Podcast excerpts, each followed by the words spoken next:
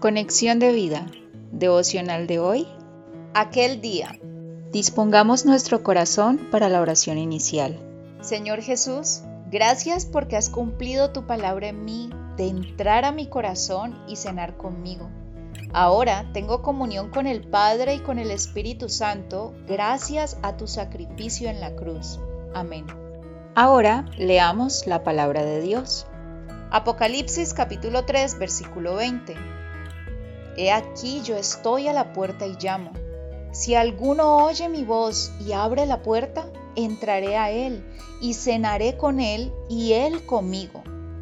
Apocalipsis capítulo 19 versículo 9. Y el ángel me dijo, escribe, bienaventurados los que son llamados a la cena de las bodas del Cordero y me dijo, estas son palabras verdaderas de Dios. La reflexión de hoy nos dice, hubo un día que marcó nuestra historia, el día más importante de nuestra vida, aquel que determinó nuestra existencia, nuestra eternidad.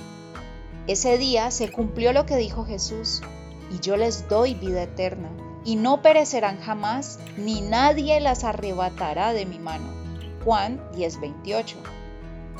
Ese día fue el día que recibimos a Cristo como nuestro Señor y Salvador, pues se hizo efectivo su sacrificio y la resurrección en nosotros, como dice la Escritura. Porque si fuimos plantados juntamente con Él en la semejanza de su muerte, así también lo seremos en la de su resurrección. Romanos 6:5 mediante la fe en su nombre, se hizo real, cierta y efectiva esta salvación. Ese día que escuchamos y recibimos el poder de Dios para salvación, que es Evangelio, como lo confirman estos dos pasajes.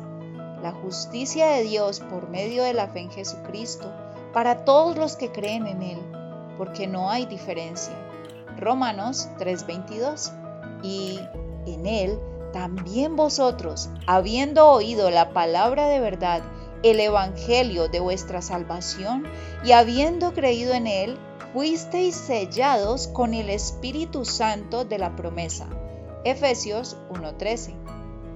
Recordemos aquel día en el que recibimos a Jesús para que habitara por medio de su Espíritu en nosotros y que nuestra mejor y mayor celebración es que vayamos y contemos a otros de este amor tan grande que ha sido derramado en nuestro corazón, para que muchos sean los invitados bienaventurados a celebrar próximamente la cena de las bodas del Cordero.